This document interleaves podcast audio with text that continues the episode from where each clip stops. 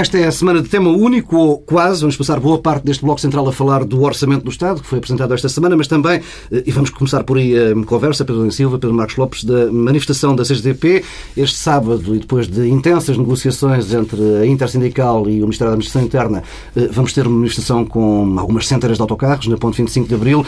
Eh, Vêem que há aqui alguma hipótese de esta ser uma manifestação da CGTP que fuja ao controlo, normalmente apertado, de segurança? Pedro Silva.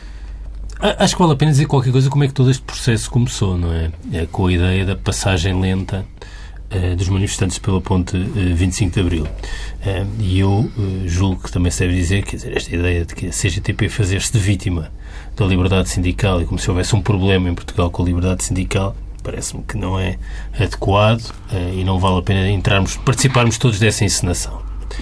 Um, em segundo lugar, é evidente que eh, há aqui uma componente cénica e simbólica relevante.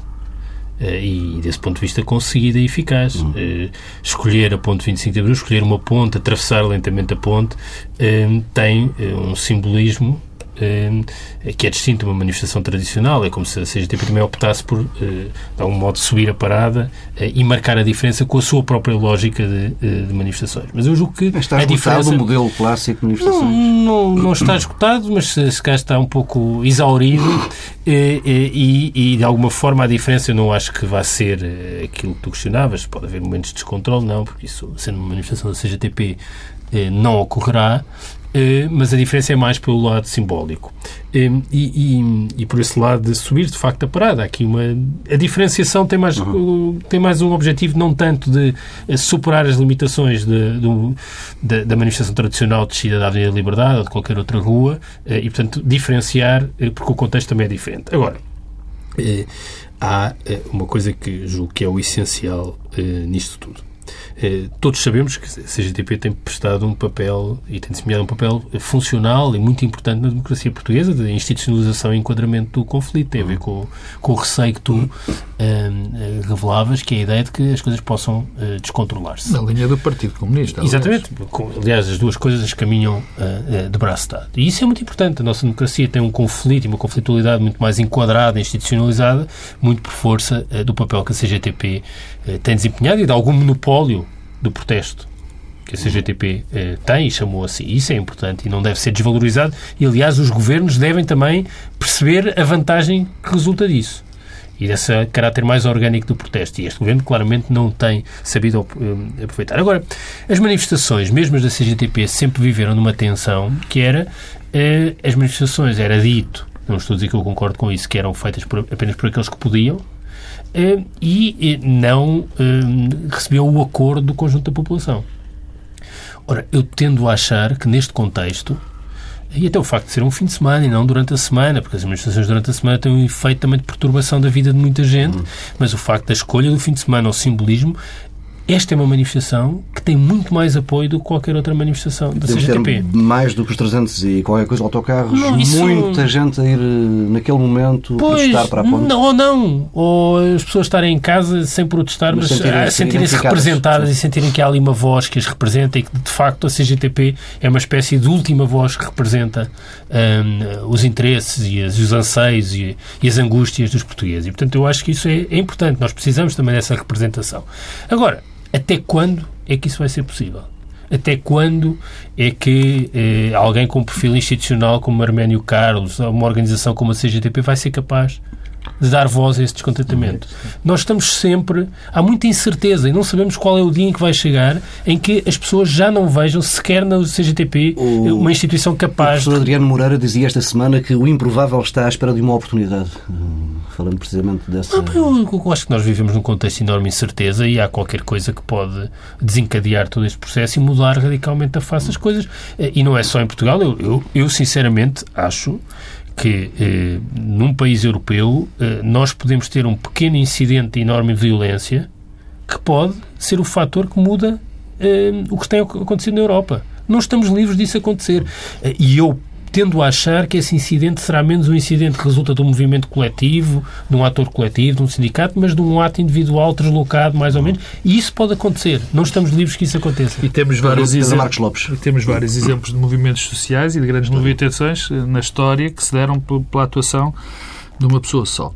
Bom, mas eu, eu queria começar, eh, enfim, no princípio do processo. Eu, houve algo que eu não gostei no início deste, deste processo, que foi quando o Ministério, o Ministério da Administração Interna se escondeu atrás de uma possível decisão técnica.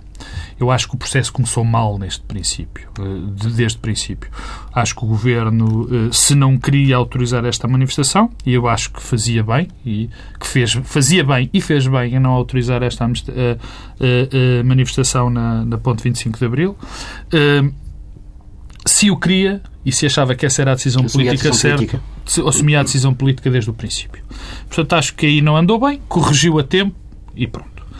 Em segundo lugar, eh, enfim, eh, respondendo à pergunta que tu fizeste e não me querendo alargar, se há uma possibilidade eh, de existirem problemas nesta manifestação, eu acho que neste momento é provável, é possível que ainda não existam problemas, mas eles existirão.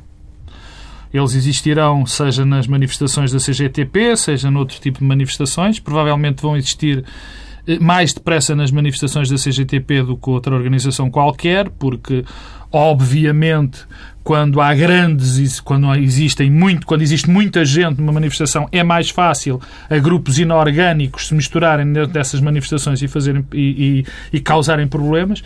E eu acho que é inevitável quase que isso aconteça, porque vivemos um momento de, de grande tensão social. A tensão social vai subir, quer se queira, quer não. E eu agora não estou a. Já lá chegaremos, mas não estou a dizer se há justificação ou não para essa tensão social. Mas essa tensão social vai existir. E cada vez há mais. E, e a falta de possibilidade das pessoas se exprimirem de outra maneira pode levar, e eu acho que vai inevitavelmente conduzir, a que haja mais manifestações or- inorgânicas, que existam mais problemas. eh, eh, que isso aconteça mais tarde ou mais cedo. Espero que não cheguemos a esse, a esse extremo. Esperemos que a CGTP consiga, como dizia o Pedro Domingos Silva, eu concordo inteiramente, consiga continuar a institucionalizar o protesto, mas acho que isso não vai acontecer durante, durante muito, muito, muito tempo, para mal de nós todos. Não aliás. concordas, portanto, com o Ministro de- das Finanças quando diz que os portugueses não têm razões para se sentirem injustiçados?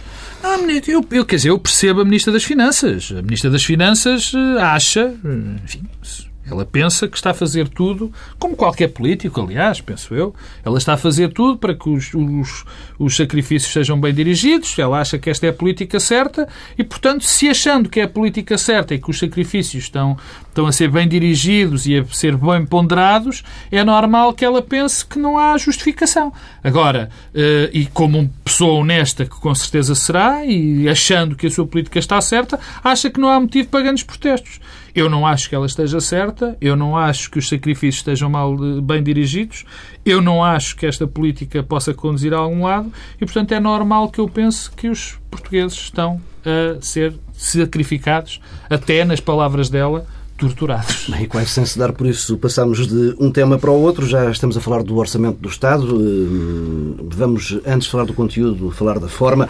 Eh, A forma como o orçamento foi apresentado e está a ser justificado perante o país. Temos, eh, de novo, palavras como inevitabilidade, caminho único, não há nova austeridade, há medidas que já eram conhecidas desde maio, eh, transitório, não quero necessariamente dizer anual. Eh, Pedro Dom e Silva, que dizer de, do que se passou esta semana, da forma como este documento está a ser eh, vendido? Esta semana, Esta Paulo semana, é, quer dizer, Bem, a questão não é esta semana. podemos recuar ao temos, recuar, ciclo. temos recuar a junho. Hum, A maio. Paulo Portas. Foi maio ou junho? Já, já, Foi maio. Foi A maio. carta de... Não, mas a admissão irrevogável foi Ah, junho. isso foi, julho, foi julho. Hum, Paulo Portas eh, demitiu-se eh, do governo em junho. Julho. Não- julho? Julho. Porque hum, não havia mudança de política. Hum, o CDS fez um congresso que não fez, hum, em que Pires Lima, que agora é ministro, apresentou uma moção onde defendia eh, uma espécie de suspensão da austeridade, aumento da procura, crescimento da procura interna, aumento do salário mínimo, diminuição do IVA hum, e está agora no governo. Paulo Portas, há 15 dias, uma espécie de araquiri político em público, Digamos que Paulo Porta já fez muito só. Não, mas eu julgo que este Se foi mais, eh, este foi mais eh, eficaz. Eh, Digamos este é que uma irrevogável. carta, digamos que uma carta a Não, dizer que não. a decisão é irrevogável. Mas, aí, mas eu, Eh, repara, eu percebo isso, mas acho que a eficácia deste araquiri político de Paulo Portas de há 15 dias é uma coisa eh, inexplicável. Eu continuo sem perceber. Paulo Portas fez uma conferência de imprensa com a Ministra das Finanças calada eh, ao lado, em que eh, disse, primeiro, eh, em circunstância alguma, estávamos perante um novo pacote de austeridade, eh, para logo a seguir dizer eh, estamos apenas perante pequenas e médias poupanças. Eu não sei se Paulo Portas eh, pensava que ninguém ia descobrir que afinal não era assim. Para mim é incompreensível do ponto de vista político. O que é que, o que, é que- o que é que move exatamente o CDS? Tem uma explicação. Eh, O CDS habituou-se a estar no poder. Portanto, entre estar no poder ou perder a fase, prefere estar no poder. É viver mais um dia. Hum, não consigo perceber eh, a racionalidade, a racionalidade política eh, disto, e como não consigo perceber a racionalidade política da expressão novo ciclo. Repara, não fomos nós comentadores, eh, não, foram os membros do governo. Os, os membros do governo que são do CDS e o, o ministro adjunto, Poiás Maduro, foram eles que introduziram essa expressão. Cuidado, a expressão novo ciclo nasce já depois da crise política de julho. Eh, Crees que não tinham na altura eh, a noção de que essa crise iria impedir eh, essa renegociação com a Troika, por exemplo, da meta do déficit? Não sei se isso eu acho é uma leitura benévola a ideia de que foi a crise que impediu. Na verdade, não há novo ciclo nenhum. Se há novo ciclo, é porque há mais austeridade do que no ciclo anterior. Mas o que é que teria. Eh, Desculpa lá, Pedro, ó Pedro deixa-me interromper. O que é que mudou em termos de política para se dizer que foi a crise eh, no governo que fez com que os mercados não reagissem bem à, àquilo que estava a acontecer em Portugal? O que é que mudou? O que é que tinha mudado? Não, mas eu julgo que o Paulo está a sugerir que é a capacidade negocial junto da Troika. Eh, Mas o novo ciclo, de novo, tem apenas o facto de eventualmente ter mais austeridade que o ciclo anterior eh, e, portanto, nós estamos sempre recolocados entre a quinta avaliação eh, e a carta eh, de Vítor Gaspar, que segue ao encerramento da sétima avaliação. E, portanto, no essencial, as coisas ficaram definidas na quinta avaliação. Eh, E porquê que continuamos assim? Permanece, permanece um mistério. A única explicação é que, de facto, o poder vale muito, eh, porque a racionalidade política foi eh, pura e simplesmente, eh, simplesmente eh, abandonada e, portanto, agora os protagonistas limitam-se a fazer umas, umas figuras eh, lastimáveis. Eu, eu, eu, quanto à forma, tenho, tenho pouco a dizer, porque eu acho que, no fundo, a forma se mistura muito com o conteúdo, neste caso concreto. Quer dizer, há, há aqui uma mistura, um, um, um coquetel explosivo entre revolução e incompetência. Que, me, que não cessa de, de me espantar e que me faz ter muitas dúvidas, porque eu confesso, olha, eh, umas semanas acho que isto se deve em 90% à incompetência, noutras semanas acho que 90% à revolução. Mas eh, a forma, no fundo, representa muito daquilo do que se está a passar. Eh, E normalmente isso acontece muito em política. Todo este processo da apresentação do, do, do, do orçamento tem a ver e da nova política, digamos, tem a ver de facto com essa demissão. Eu, eu, eu, eu enfim, eu, às vezes eu sonhei ou havia um cavalheiro que se demitiu porque queria que o governo mudasse de rumo e que ficou porque lhe prometeram que o governo ia mudar. Será que eu sonhei com isto? Será que todos nós sonhamos com isto? Mas foi isto que aconteceu. Portas ficou porque, enfim, segundo o que nos disseram, porque o governo ia mudar de rumo. Aliás, ele ia tomar conta da negociação com, com, com a Troika, ele ia pôr alguém da sua confiança na economia, ele ficou por causa disso. Duas coisas que aconteceram. De acordo? Com, Esse- com é que isso aconteceu. Claro. Mas ele ficou por isso. Ele ficou por isso. Não, mas esta semana, por exemplo, Mas de porque Lima, ia haver uma Lima mudança quase de rumo. que decretou a independência do Ministério da Economia face ao Governo. Disse Não, que não. tinha negociado com o Governo eh, e que tinha perdido uma negociação interna. Não, por- porque nem isso, nem, nem isso foi, aliás, eh, nós não vamos provavelmente falar disso, mas a própria reforma fiscal. E a própria expressão de Pires Lima, desculpa, que era um soldado, soldado. leal. Sim, quer dizer, não, mas nada disto faz muito sentido. é mas mesmo a reforma fiscal faz, eh, levanta muitas dúvidas acerca do papel da, da, da própria conjugação de esforços dentro Mas do qual governo. reforma fiscal? Porque a reforma, fiscal, a reforma fiscal não, a reforma do IRC, Ah, desculpa. A reforma do IRC vai Não, contra. que- Não, peço desculpa. Tinhas vislumbrado uma reforma fiscal. Mais- reforma- uma reforma fiscal. Houve uma Sim. reforma fiscal. Houve, mas sim, uma subida. Mas não, mas a reforma do IRC, aliás, vem em contra, vem, vem contra muitas das coisas que existem neste, neste, neste, neste orçamento. Por exemplo, a, a- baixa da taxa do IRC é acompanhada por uma subida dos custos de contexto para as empresas. Quer dizer, nada disto faz, fa- faz sentido e, portanto, parece que continua a haver aqui uma dicotomia. Não, e por uma ameaça que é qualquer setor ou atividade económica que dê algum sinal de que se está a levantar, Aí leva garantidamente logo, é? a seguir Leva logo, leva, que é leva o caso logo. da indústria automóvel, leva logo. dos automóveis, portanto, também automóvel. há aqui esta, esta disparidade que, que não faz muito sentido. Mas o, o, o culminar de todo este processo, o culminar de todo este processo tem a ver com duas ou três coisas, eh, e aqui vai esta, esta mais uma vez, esta, esta, esta coisa entre a incompetência e a revolução, tem a ver com dois ou três fenómenos que aconteceram. Primeiro, a, a conferência de imprensa do, do ministro Paulo Portas com a, com a Maria Luísa Albuquerque, que toda a gente viu, não, não me vou alargar nisso, e depois de algumas, de, de algumas partes do processo muito interessantes. Que, que eu acho que têm passado até eh, despercebidas, pelo menos uma.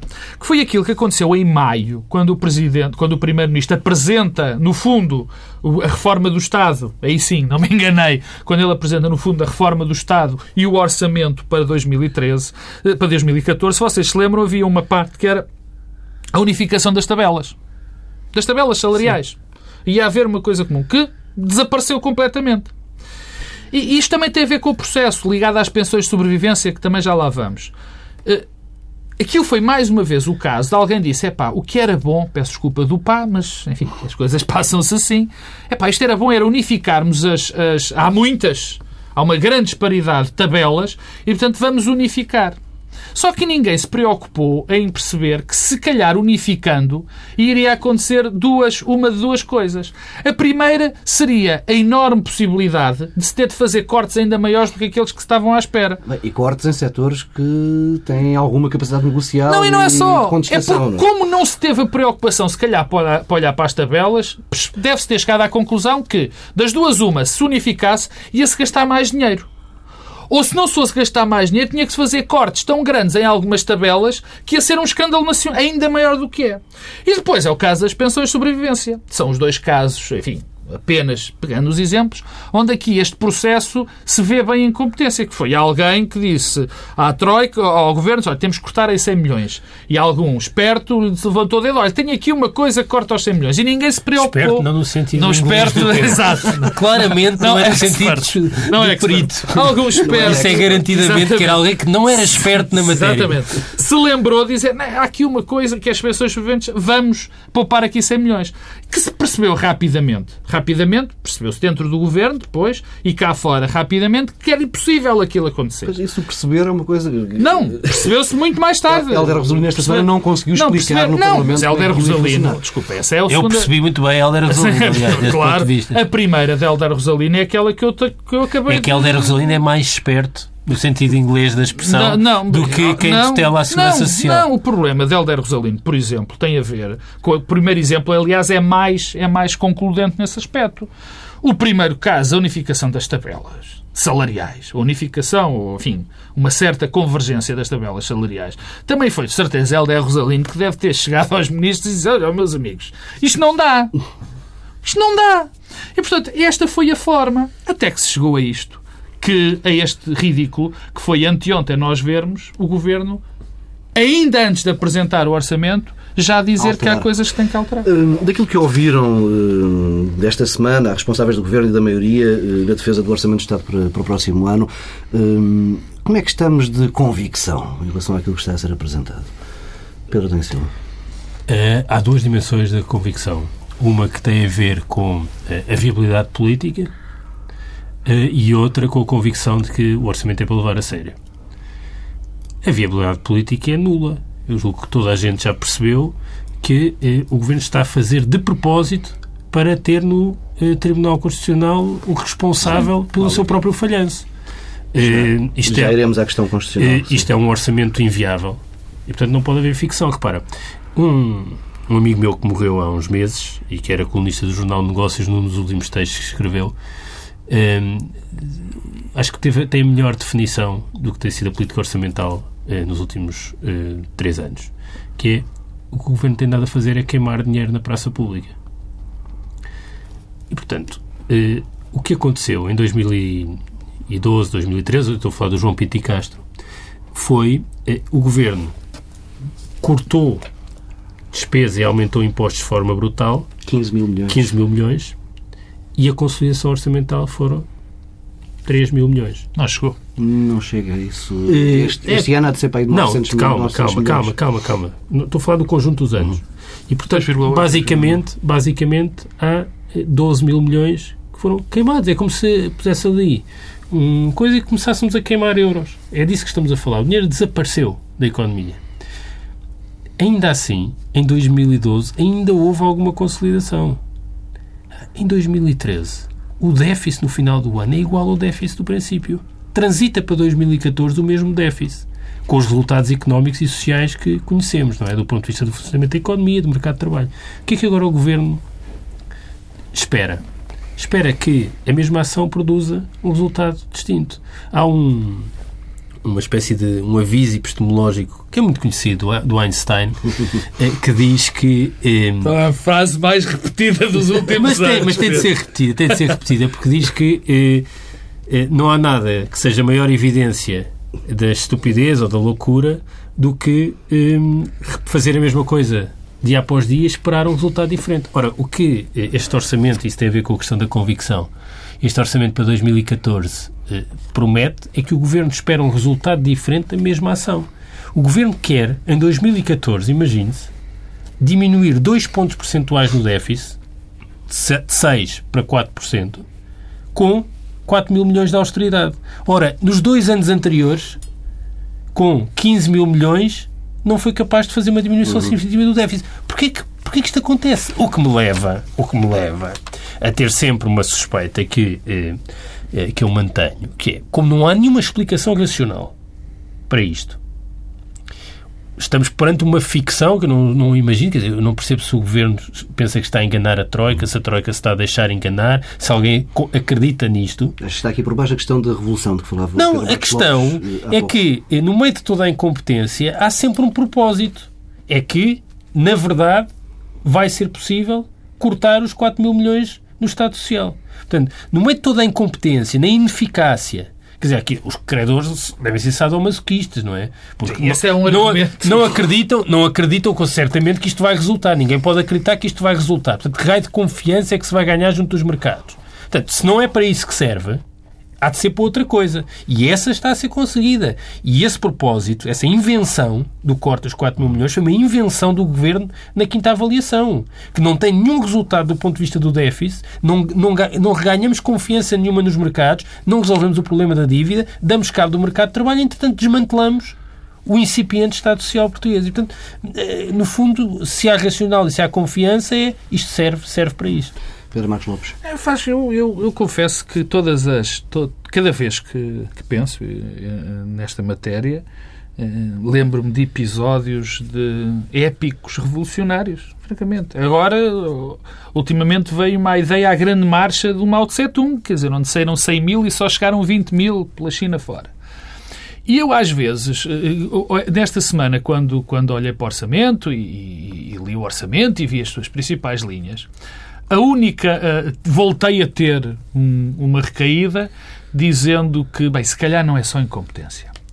Se calhar há aqui um propósito qualquer, revolucionário e muito forte, que é destruir completamente, destruir completamente a economia, destruir basicamente o país, destruir a classe média, destruir o pouco que, que existe ainda para destruir de, do, do, Estado Social, é que, destruir tudo. Posso, porque essa questão da engenharia social e, da, e da, do grande salto em frente, todas essas coisas, dizer, há uma história forte de eh, empobrecimento com um objetivo desse Sim, género. mas a questão é essa. O mundo está cheio de exemplos desses. Mas a questão é essa. A revolução cultural, a grande fome, na, na o Ucrânia, tudo, tudo isso. Estamos cheios de exemplos de, de, de, de gente não, louca. Não, mas, mas eh, parece... Com, com ações Às vezes, tipo. olha, repare, eu, eu, eu, eu, eu tenho uma... uma, uma eu tenho a forte convicção e tenho a percepção de que muitas vezes o discurso que eu estou aqui a fazer pode parecer tremendista. Pode parecer, eu dou de barato. Quer dizer, não será tão tremendista eu acho que este discurso não chega a ser tremendista se para as pessoas que vêm um bocadinho uh, dos partidos onde eu normalmente votei, quer dizer. E por isso é que eu acho estranho. Eu, eu não acho muito normal, por exemplo, pessoas que normalmente votam no Partido Social Democrata ou que achem, que não acham, que não, tenham, que não tenham a mesma leitura que eu tenho deste acontecimento. Acho muito estranho. Francamente, se calhar, uh, uh, uh, pretensão minha. Porque tudo o que está nesta política que está a ser dirigida, e vamos lá também ser, ser eh, honesto em relação a isso, esta política é ordenada e coordenada e inventada pelo, pelo, pela Troika e, por, e, e, e, pelos nossos parceiros, pelos nossos credores, mas acompanhada fielmente, mais do que fielmente, pelo Governo.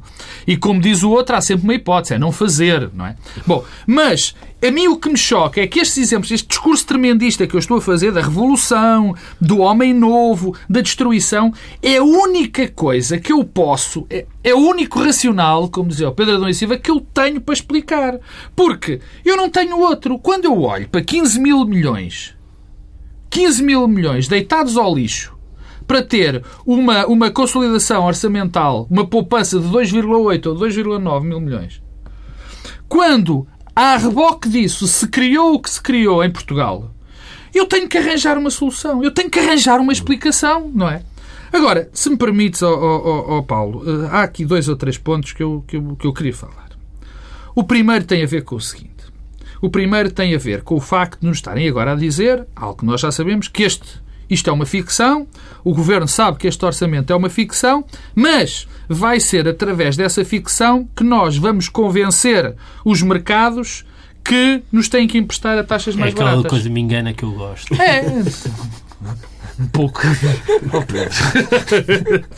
Não, mas é, quer dizer, e esta ficção, quer dizer, portanto, nós. Desconcentrei-te não... agora. Desconcentrei. Desconcentrei. Isto, não, não perdi, não, mas já o readquiri. Este é rápido. Quer dizer, portanto, o que aqui está em causa é nós vamos. Todos nós sabemos que isto é mentira, que isto é uma ficção, que este orçamento não é, não, é, é, não, não é viável em todos os sentidos, lá mas, lá para tudo mas vamos enganar os. Peço desculpa das vamos enganar os gajos e os gajos põem as taxas mais baixas. Bom, isto é chamar estúpidos as duas, a, duas, a dois tipos de pessoas. Primeiro, estúpidos aos portugueses que aturam que alguém baixe, tenha a ousadia vou repetir, alguém tenha a ousadia de baixar o salário a alguém que ganha 600 euros por mês. E esta é a marca deste orçamento. É que alguém, há pessoas que ganham 600 euros que vão ser cortados o salário. Portanto, é brincar com essas pessoas e chamar estúpidos aos mercados. Da gente, nós somos muito espertos, uma espécie de oliveiras figueiras todos, do Tintim, e vamos enganar os senhores. O segundo é a alternativa, que é um discurso que tem ficado, que tem estado presente neste momento na, na, na, no, no espaço mediático. Bom, isto é muito mau, isto é um orçamento terrível, isto é um horror. Mas a culpa é do governo anterior. Mas não é alternativa. Não, não, não, não, mas não, não. há alternativa. Mas não há alternativa. Ora bem, há sempre uma alternativa. Primeiro, é não fazer aquilo que foi feito. Ou seja, era não queimar os 15 mil milhões para nada. E outro dia, essa grande líder da extrema-esquerda, chamada doutora Manuela Ferreira Leite, disse uma coisa que faz todo o sentido. Que, Só que, uma, disse várias coisas que fazem Provavelmente, mas a que mais me, mais me tocou foi a história do numerador, numa fração ao numerador e o denominador. Quer dizer, talvez seja a altura de pôr o numerador maior. E nós teríamos tido o numerador maior se não tivéssemos levado a cabo esta política absolutamente suicida. Pedro Domingos Silva, a questão de dizer que isto é pesado, é duro, mas a culpa eh, não é nossa. Estamos ao fim de dois anos e meio de governo já. Mas, sinceramente, essa, essa questão nem sequer é muito relevante, porque eh, o importante é perceber se isto faz algum sentido para ultrapassarmos os problemas que temos. Ah, mas, eh, e a resposta já, é não. Já não fazia sequer sentido nenhum desde a carta de Vítor Gaspar, não é? Que não, já não fazia sentido nenhum desde o início, não é? Dizer, tá, já... é, porque não vale a pena nós reconstituirmos também a história em relação à, à forma como este governo iniciou funções e o que dizia sobre esta estratégia e sobre as virtudes desta estratégia. Hum. Passos Coelho, acho que isto tem de ser repetido, porque Passos Coelho disse mesmo que não houvesse memorando, este seria Essa o programa é do PSD. E, portanto, este era o objetivo e sempre foi o objetivo. Um, mas estamos já muito longe do memorando inicial, não é? Hum, além disso, mas o objetivo foi sempre este. E eu, aliás, acho. Hum, acho que aquele momento em que uh, Vítor Gaspar se revelou surpreendido com o que estava a passar no mercado de trabalho é, é marcante e decisivo, porque mostra bem como eh, havia aqui eh, uma teoria revolucionária que não se conformou com a realidade e a realidade surpreendeu. Mas ao menos Vítor Gaspar percebeu e voltou. Torturaram-se os números e não deu resultado. Mas o Vítor Gaspar percebeu e a carta de Vítor Gaspar é sintomática de reconhecimento também do falhanço da estratégia. E nós, no fundo, estamos a prosseguir a mesma estratégia, mas já sem, sem Vítor Gaspar. E, portanto, é esse o contexto em que estamos. E isto, quer dizer, não não vai evoluir bem, apesar de nós termos evidentemente um grande auxílio. É que a Troika e essencialmente a Comissão e o BCE não querem que Portugal falhe. E, portanto, vão ficcionar sempre o não falhanço de Portugal. E talvez o elemento mais surpreendente é porque nós tivemos aqui uma encenação de uma negociação externa para mexer nas metas do déficit em 2014 para 4,5 em lugar dos 4 com que estamos eh, comprometidos, dos dois com que estamos comprometidos para 2014, o que será baixar... 2,5 para 2014. 2,5, peço desculpa. Um, o que será baixar de 6 para 4 e de 4 para 2,5. Como é que isto vai ser possível? 2,5 que, se me permites, devia ser para o ano já, não é? Não, mas já estou a falar das metas que mas era, estão mas originalmente era para Mas a questão é que, no fundo, nós tivemos uma, tivemos uma negociação que terá falhado e o Governo constrói um orçamento como se não tivesse falhado, porque este orçamento nem sequer está feito para 4,5, quanto mais para 4. Eh, e, portanto, afinal, então, quer dizer, qual era o ponto da negociação? Tudo isto é um lado fársico eh, e de de embuste eh, e de eh, tentar eh, garantir que mostramos uma espécie de empenho e de compromisso político no qual ninguém acredita, que tem também manifestações anteriores, como seja a questão dos consumos intermédios e dos cortes nas despesas a seguir ao chumbo do, do Constitucional em 2013, porque ainda estamos para ver onde é que isso aconteceu. Oh, oh, oh, oh Pedro Marcos Lopes. Oh, Paulo, deixas-me dizer só aqui uma coisinha, que é a seguinte. Há... Obviamente que as, as, grandes consequências das políticas que estão a ser perseguidas pela Europa e pelo governo português são aquelas que nós conhecemos e, enfim, já não é preciso repeti-las porque elas estão à vista e, e vão se intensificar, como seja a questão do desemprego, das falências, enfim, do, do fim, do grande fim, e esse provavelmente é o mais dramático, que é o fim da classe média. E, e esses são os grandes, esse é o grande problema, obviamente, que isso seja absolutamente claro. Mas há outra, há algo que menos importante, mas que vai marcar para o futuro. Há um conjunto de coisas, fugindo do termo, mas há um conjunto de coisas que têm de ser feitas em Portugal. Eu já o disse aqui, repeti várias vezes, e é aquilo que eu acredito. Obviamente que nós precisamos urgentemente de uma reforma do Estado, e é verdade, nós precisamos de reformas estruturais precisamos de um conjunto de grandes alterações dentro do nosso tecido económico, da maneira como a nossa economia está organizada, da maneira como o nosso Estado está organizado. E há uma coisa que é verdade. Durante muitos anos, durante muitos anos, ninguém vai querer ouvir falar em reforma do Estado e reformas estruturais. Porque a consequência a consequência disto, também, desta política, é porque eu já ouvi muitas vezes o Pedro Adão e Silva e outras pessoas falarem na crise da esquerda. Na crise da esquerda eh, em termos europeus. De, de repente, eh, uma suposta direita, que eu recuso que isso seja, eh, enfim, se calhar será uma direita, a direita tomou conta do discurso, ou seja, só ela é que tem uma solução para os problemas europeus, e a esquerda não tem uma solução para os problemas europeus. E, portanto, esse discurso entrou. A esquerda não consegue uma solução e, portanto, só há esta que a direita, entre aspas, mais uma vez o reforço, nos tem para dar. Eu acho muito bem que, que essa reflexão seja feita uh, por, por muita gente, à esquerda e tudo mais. E acho bem, e concordo até com ela. Só que as consequências disto vão ser muito mais graves para o lado direito daquilo que nós para a direita europeia, ou que nós convencionamos uhum. chamar europeia. Porque isto vai, isto vai ter um efeito de tal maneira destrutivo em termos da composição ideológica e política da Europa, que nós não sabemos de facto o que é que vai ser, o que vai ser o futuro das, das famílias, eh, digamos, políticas uh, europeias. Vamos avançar, Pedro da Silva, e a questão constitucional está no Tribunal Constitucional e em Belém também, no Palácio de Belém, estão as chaves aí do, das próximas, dos próximos episódios deste orçamento. Começa a fazer um pouco caminho a teoria de que não há plano B, de que o Governo uh, quase que desenhou este orçamento para que fosse chumbado. Quase? Toda a estratégia desde o verão tem sido de, eh, de, criar aqui um responsável pelo falhanço para iludir o falhanço. E esse responsável chama-se Tribunal Constitucional. Eu acompanho a doutora Manuela Ferreira Leite, nisso como em muitas outras coisas, quando diz que espera bem que o orçamento seja chumbado pelo Tribunal Constitucional, porque isso, do ponto de vista económico, dá-nos garantias, como aliás. Mas a razão dela é diferente da tua, porque o que ela diz, que as pessoas estão a ver, dizer, eu se fosse Ministra das Finanças, dizia, diz a doutora se, se fosse Ministra, queria quer dizer para me chumbarem o orçamento. Mas, a razão aqui é diferente. Não, o ponto é o mesmo. É... Não, não, ah, o é? ponto é exatamente o mesmo. Se eu estivesse no governo e fosse responsável por este orçamento, rezava todas as noites claro. para que o Tribunal chumbasse. Eu não sou crente, portanto não rezava. é, é, a minha diferença é essa. Mas porquê? Porque sabemos de 2013 que eh, o chumbo do Tribunal Constitucional, como aliás vários ex-ministros das Finanças eh, têm dito, não é só o Ferreira Leite, Bagão Félix também já o disse, teve um efeito económico positivo. Teve um efeito económico Bagão positivo. Félix, aliás, foi o que disse mais vezes isso. Teve um efeito económico sempre. positivo. E, portanto, de algum modo, a estabilização da economia que nós assistimos nos últimos seis meses uhum. já reflete também o ativismo do Tribunal Constitucional para utilizar uma expressão que se tornou popular. Popular um, ontem. ontem.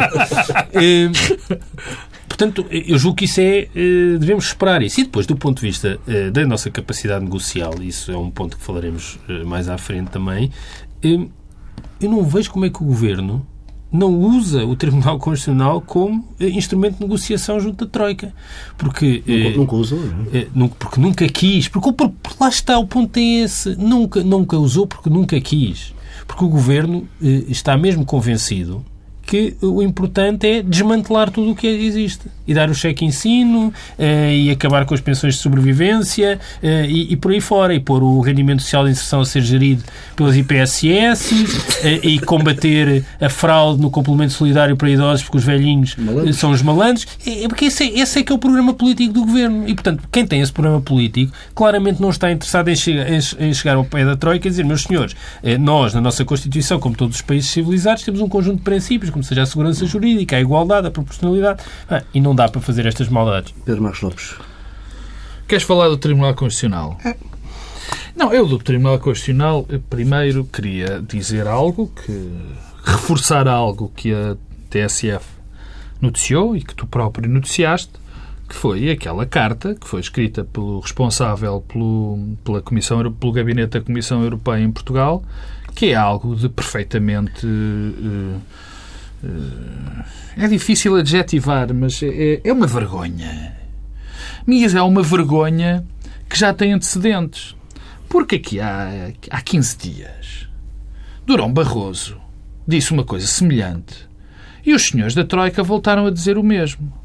E o que me choca, e acho isso absolutamente uh, chocante, enfim, vou repetir, mas é, enfim, porque me apetece dizer outras coisas, que um governo e que um Presidente da República não tenham a percepção institucional de se dizer a determinados cavalheiros que não podem ingerir nos assuntos da nossa soberania. Quer dizer... Deixa-me só dizer uma coisa em relação a isso, se faz Presidente da República. Eu espanto-me que o Presidente da República sinta a necessidade de fazer um comunicado para responder a umas declarações de Mário Soares e não, se, não diga rigorosamente nada sobre as declarações, a sucessão de declarações gravíssimas que interferem na nossa soberania vamos nacional. Lá, vamos lá ver se a gente se entende. O Presidente da República, falando do Presidente da República, tem um, um, uma atribuição um, básica, enfim, dada pela Constituição, que é uh, assegurar o regular funcionamento das instituições. O que estes senhores fazem, Durão Barroso, este cavalheiro do, de, de, de, da Comissão Europeia e a própria Troika, atacam o regular funcionamento das nossas instituições de uma maneira deliberada. E o problema é que tanto o Primeiro-Ministro, e agora trago também o Primeiro-Ministro, como o Presidente da República, têm responsabilidades perante nós, cidadãos, que votamos nestes senhores, de defender as nossas instituições. E repare, eu neste momento não estou a dizer se concordo ou deixo de concordar com o Tribunal Constitucional e as suas decisões. Não é isso que vem ao caso. Sim, mas não é já um nível inédito. Não é. Não, claro que é. Claro, é por isso que é por isso que eu não percebo como é que o Presidente da República e o Primeiro-Ministro dão deixam passar isto em claro. Isto não pode ser. Eu posso discordar. Eu discordo de muitas decisões do Tribunal Constitucional. Obviamente. Obviamente ou não, mas discordo. Mas isso não interessa. Eu até poderia falar. Sou português, porque vivo aqui e tudo mais. Agora, isto que se está a passar é verdadeiramente uma vergonha sem nome, particularmente uma vergonha, envergonha as pessoas que são atualmente detentoras desses, desses cargos. Em frente. Segundo ponto. Em frente, mas muito rapidamente, precisamos mesmo. Não, não. O segundo ponto é, é muito rápido. Eu acho que o Governo tem percepção absoluta e normal, tem uma percepção clara de que grandes, grande parte deste orçamento vai ser chumbado e provavelmente vai utilizar isso para ter uma excelente, uma excelente desculpa para se ir embora e aí é que nós vamos perceber a estratégia de Paulo Portas, que é só viver um dia para arranjar uma desculpa para se ir embora. Pedro da Silva, só para fecharmos. Não, para fechar ainda esta questão da Comissão Europeia, da Sra. Lagarde, do Sr. Barroso, devo dizer quer dizer, que é mais grave aquilo que disse Durão Barroso e Lagarde do que propriamente este funcionário eh, da Comissão Europeia que está eh, sediado eh, ali no, no edifício Jean Monnet. mas ainda assim é muito interessante, porque é um reflexo de várias coisas. Bem, primeiro, estamos perante uma espécie de artigo de opinião, um texto político e não um memorando institucional, o que é revelador do Estado lastimável em que estão as organizações internacionais e as organizações europeias, e em algum momento, como país, também temos de decidir o que é que pensamos sobre isso. Portanto, em algum momento essa decisão eh, terá eh, de ser tomada. Eh, estou a falar, acho que é preciso um debate público e eventualmente nós vamos ter de referendar em algum momento a nossa presença como Estado uhum. eh, na União Europeia nestas condições. Se queremos manter a nossa soberania ou se estamos disponíveis para alienar a soberania para o BCE, que decidirá tudo o que é política nacional nos próximos ah, anos. Bem, mas, antes, mas, antes, temos que exigir às nossas instituições que se portem claro. normalmente. Segundo lugar, né? segundo claro. lugar eh, a descrição que este memorando faz de Portugal. Ativismo. Bom, eu não vejo mal nenhum em que um funcionário eh, faça uma descrição do que se está a passar. Uma descrição é uma descrição. E, por exemplo, este documento precisava dizer também quais foram as razões porque tem havido sumos no Tribunal Constitucional. Não é ativismo nenhum. Nem nunca ouvi falar, tirando uh, duas ou três uh, pessoas, nunca ouvi falar de ativismo no Tribunal Constitucional. E as razões dos sumos, eu repito, uh, são razões e princípios que estão nas Constituições de todo o mundo ocidental. Nós queremos ter uma Constituição que não respeite a proporcionalidade, a igualdade, a segurança jurídica. na Alemanha isso não acontece. Portanto, é isso. E era importante que o memorando da Comissão Europeia refletisse eh, qual é a natureza eh, dos acordos e não uma, uma conversa genérica eh, de artigo de opinião de, de jornal. Finalmente, aquilo que me parece mais importante. O que nos é dito é sempre que é inviável negociar e que é inviável qualquer tipo de ativismo do governo português junto às instituições internacionais. Estás Ora, muito ativista hoje. Agora, o que esta sucessão de declarações revela é exatamente o contrário. Este governo é, aliás, desde o início, e até antes de ser governo, muito ativo na influência de, junto das organizações internacionais. Este governo e os protagonistas deste governo nunca fizeram outra coisa senão influenciar as organizações internacionais, mas influenciar no sentido que vem refletido neste texto deste funcionário. Influenciar para ter nas organizações internacionais aliados e auxiliares para implementar esta estratégia política. Foi sempre esse o objetivo e continua a ser. Quer dizer, o FMI eh, e o Presidente da Comissão, que é português, eh, convém recordar, José Manuel Barroso é o nome do senhor que é Presidente da Comissão, que é português, e, e contributos para resolver o problema de Portugal não se tem visto nos últimos tempos e, e aparentemente eh, tem ambições políticas no futuro, portanto convém recordar estas coisas. Eh, de facto, há ativismo junto do governo português, do governo português junto destas instituições, mas é para dizer eh, que o Tribunal Constitucional e a Constituição Portuguesa é um perigoso refúgio de socialismo científico e que impede o futuro do país.